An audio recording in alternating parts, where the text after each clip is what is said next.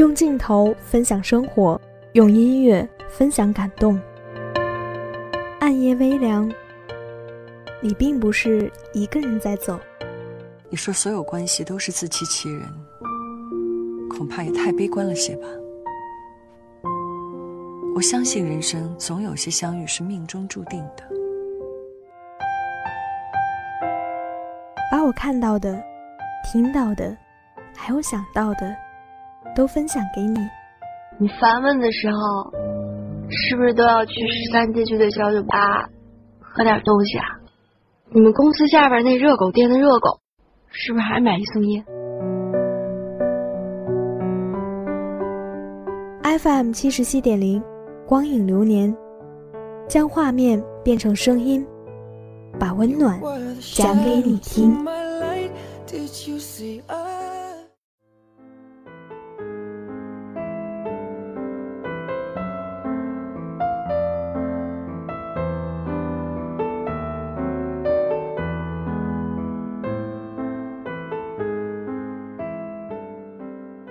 FM 七十七点零。光影流年带你走进文字电影的世界。又到了周五的傍晚，光影流年又和大家见面了。我是你们的老朋友志昂。不知道这个周末大家打算干什么呢？是出去看一看风景、吃喝玩乐，还是宅在寝室里一整天呢？如果你选择宅在寝室的话，那不妨看一看接下来志阳推荐的这部电影吧。其实，二零一八年感觉上可以算是中国的演技元年了，感觉大家突然开始在乎演员的演技了。除了对于小鲜肉们的演技各种不满陆续爆发以外，关于探讨演技、切磋演技的节目也纷纷冒了出来。网友甚至创造了一个词汇，叫做“整容式演技”。顾名思义，就是因为高超的演技，使得外在形象好像都完全变成了另外一个人。如果你想知道什么才是真正的演技，那么你一定要去看新片《至暗时刻》。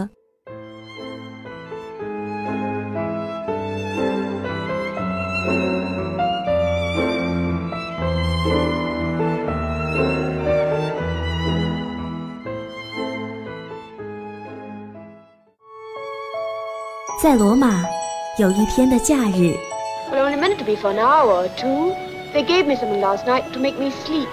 在乱世，遇见一辈子的爱人。When you came into second grade with that stuck-up nurse, you looked like a lost princess. What made you give me that one? 和我一起听左耳，听不到的诚恳。医学专家说，左耳靠近心脏，甜言蜜语要说给左耳听。如果有个人对我的左耳说甜言蜜语，即使听不到也没关系。我一直在等待那个人，我一直在等那个人，等我向你第一百零一次求婚。在这里，电影开启属于你的百分百全新人生。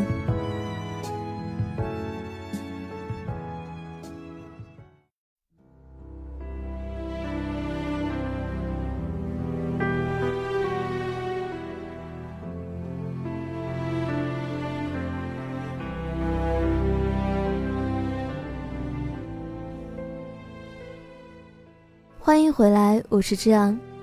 电影开始，一九四零年的五月，希特勒入侵捷克斯洛伐克、波兰、丹麦以及挪威等国家，纳粹德国在西欧战场势如破竹，欧洲人民陷入水深火热之中。英国时任首相张伯伦的环境政策，加剧了纳粹的侵略扩张，议会对这位首相失去了信心。于是，张伯伦留下了一个烂摊子，下台了。丘吉尔成为了新的首相。五月十日，丘吉尔前往白金汉宫面见国王。国王乔治六世并不喜欢丘吉尔，在他眼中，丘吉尔是一个拥有一串糟糕履历、令人捉摸不透的疯子。但是，除了他，已经没人敢接下这个重任了。丘吉尔接受国王的任命。五月十三日，丘吉尔召开了首次会议，会上他发表了一番慷慨激昂的演说。我没有别的，只有热血、辛劳、眼泪和汗水献给大家。你们问，我的目的是什么？我可以用一个词来答复：胜利。丘吉尔完成了就职首相后的第一次演讲，但保守党内部对他并不认同。张伯伦和同是保守党的哈利法克斯会面，他们商定要借着丘吉尔拒绝和平谈判这件事弹劾他。他很后悔推选丘吉尔上台。此时，新的首相正在了解当下的战争局势。接下来的几天，西欧将全面溃败，但丘吉尔没有放弃。他找到法国总理，鼓励法国英勇抵抗。然而，法国已经放弃，他们甚至没有制定反攻的策略。丘吉尔不想让英国民众陷入恐慌，因此向民众隐瞒了法国即将沦陷的消息。他走出家门时，一群记者涌了上来，他们想知道法国当前的形势。丘吉尔什么也没有讲，回身摆出一个胜利的手势。五月二十五日，德军展开了包围圈，而英国的三十万陆军撤退到了法国海岸敦刻尔克。这几乎是英国的全部军队。然而，德军离海岸只有八十公里了。丘吉尔命令驻守加来的四千人去吸引德军的注意力，保护敦刻尔克部队撤退。这无疑是让四千个年轻人去送死。但丘吉尔表示，用四千换三十万很值得。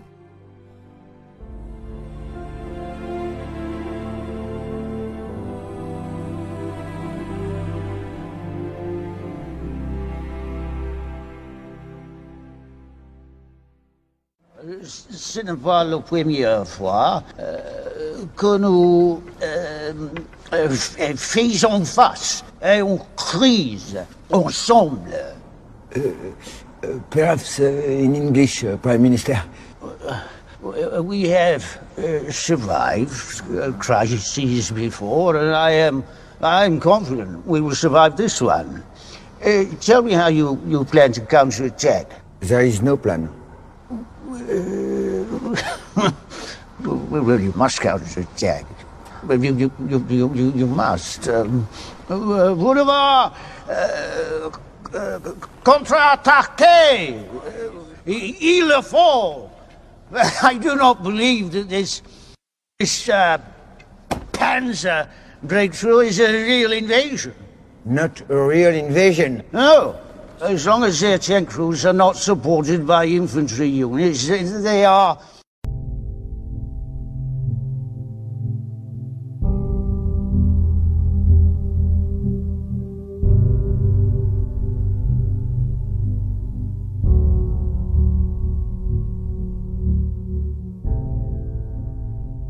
加莱驻军的伤亡人数达到了百分之六十，借此，哈利法克斯再次提议和平谈判。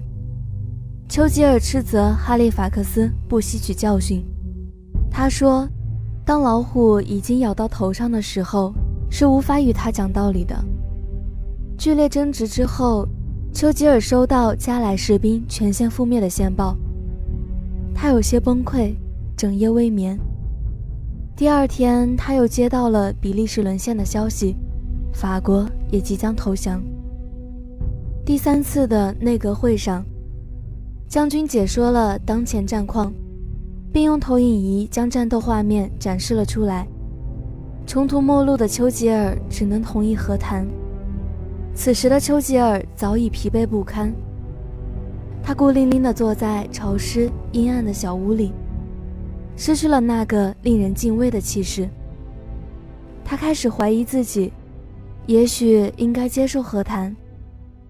妻子过来安慰丘吉尔，国王深夜拜访丘吉尔，表示自己支持丘吉尔，并让他去听一听群众的心声，群众才是国家的根本。在一个雨天，丘吉尔走上了一列地铁，地铁里的所有人都认识他。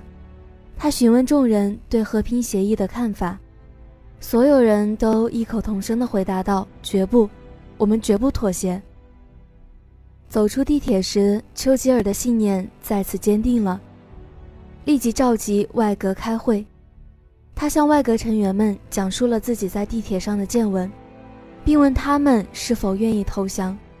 所有人也都激动地喊道：“绝不！”在得到了外阁成员的支持后，丘吉尔回到内阁。他表示，外阁的大臣们已经做好了家破人亡的准备，他们代表了全国人民的心愿。所以，我们绝对不接受谈判带来的和平。说罢，他立即去准备议会的演讲稿。这次的演讲将以广播的形式传播。夫人、国王、全国的所有人都在关注着这件事。影片最后，丘吉尔开始了他那著名的演讲：“我们要在法国作战，我们要在海洋上作战，我们要在空中作战，越战越勇，越战越强。”我们要不惜一切代价保卫国家，我们绝不屈服。现场沸腾了，大家纷纷站了起来，整个议会上充满了对丘吉尔的赞美和欢呼。最终，丘吉尔的民船舰队承载着将近三十万的士兵从敦刻尔克撤离回国。五年之后的五月八日，英国及其同盟国宣布胜利。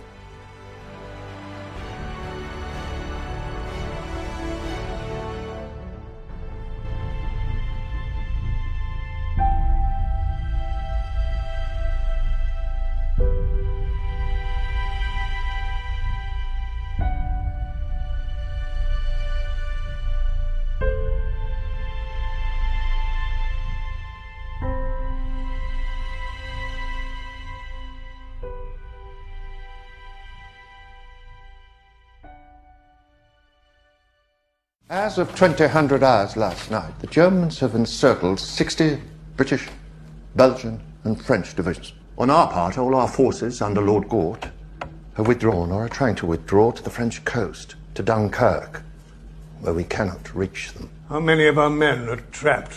All of them. Our country's entire professional soldiery, and we can see no clear way to rescue them. General, uh, are you telling me that we shall have lost the entire British army by the next few days? That's correct. The German force is superior in every regard and only 50 miles from the coast. They are pushing us into the sea. Well, the Germans must not reach the sea. Not, not before we evacuate our, our men. Nismay, what have you got for us? As it stands, I cannot see we have much hope of getting any of our forces out in time.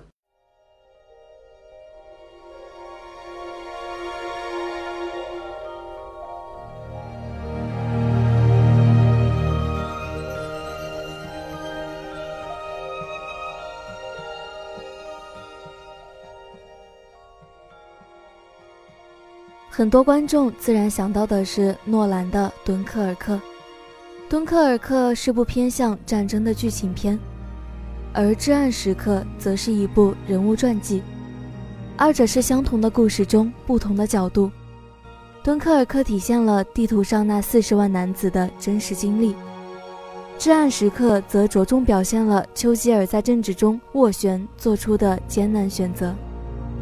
两部电影交相辉映，刻画出那个炮火纷飞的年代的模样。在海洋作战，在天空作战，在陆地作战，在田野和长街作战，全方位海陆空地满足了丘吉尔的战斗欲望。在那个童年时就用玩具士兵模拟战争的男人，第一次得到真正的解放。所以，丘吉尔的形象还是靠奥德曼的表演来支撑，而作为一个人物本身却是单薄的。尽管在影片里。丘吉尔也有过挣扎，而在影片的结尾，丘吉尔说：“不懂改变主意的人什么都改变不了。”但其实冲突并非来自内心，而是来自外部。他们的内心世界始终是自洽的，他的信念从未动摇过。回到至暗时刻，电影毕竟是艺术，是源于生活、高于生活的。至暗时刻尽管表现的只是一个月之内的丘吉尔，但是从叙事上来讲，仍然有完整的故事结构。大概是一个失忆者逆袭的故事。从影片的故事之初，英国陷入巨大的不确定性。张伯伦政府已经无法引领国家前行，这个背景是真的。而丘吉尔的上台则被设置为一个不可能完成的任务。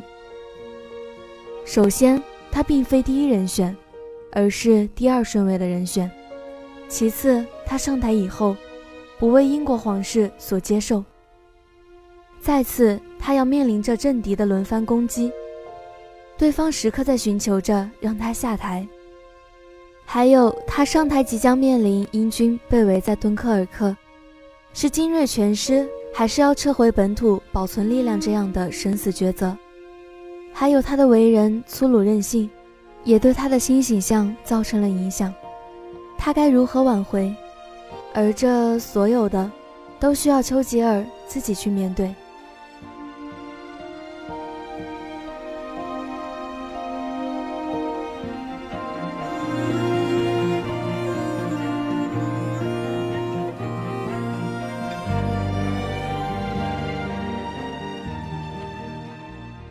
Still have a garrison at Calais, 25 miles to the west. How many men do we have there? 4,000, more or less. Why, why didn't you say so? Yes. Then we, uh, we have them go east, engage with the German columns moving on Dunkirk. Buy us some time. Draw, draw the, the Nazi focus away from Dunkirk whilst we execute uh, a maritime evacuation of our forces. Is that uh, possible? It would mean a huge sacrifice. 4,000 young men to save 300,000. Under whose command is the uh, Calais garrison? Uh, Brigadier Nicholson. Very well. Uh, John Nicholson, it is of the greatest importance to this island that that his garrison draw the enemy's tanks and artillery and bombers away from Dunkirk, invite their wrath, and well, and to fight on, if needs be, if needs be, until the destruction of his command.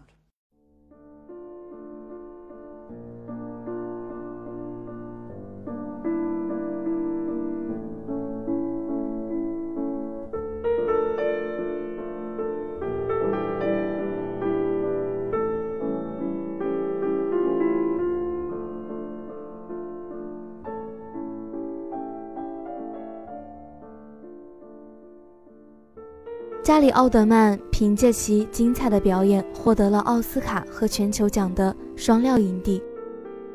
影片塑造了一个有血有肉的丘吉尔，而电影始终还是主旋律的。影片中最重要的冲突，就是面对这么一个兵临城下的至暗时刻，选择和平妥协还是力战而亡，其实是极为困难的。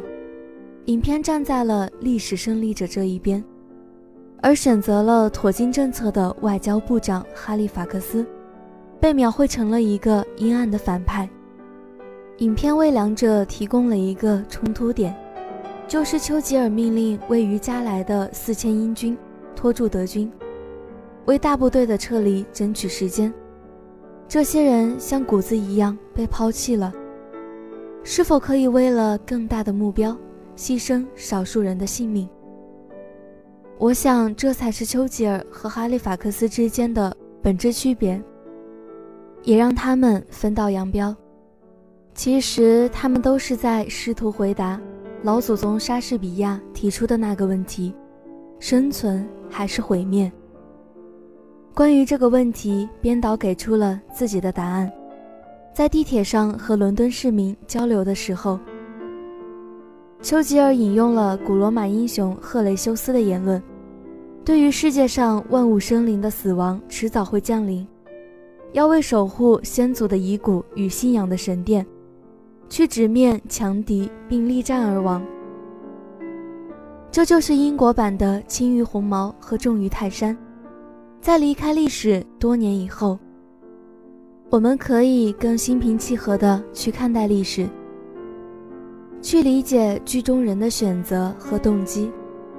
这里面当然不乏自私和懦弱的人和事，但在这之外还有其他选择。我们应当看到剧中那些坚持斗争的人们所创造的他们真实的价值。这或许就是这部电影能给我们带来的最大的力量吧。好了，那今天的光影流年到这里就要跟大家说再见了。我是之昂，我们下周同一时间不见不散。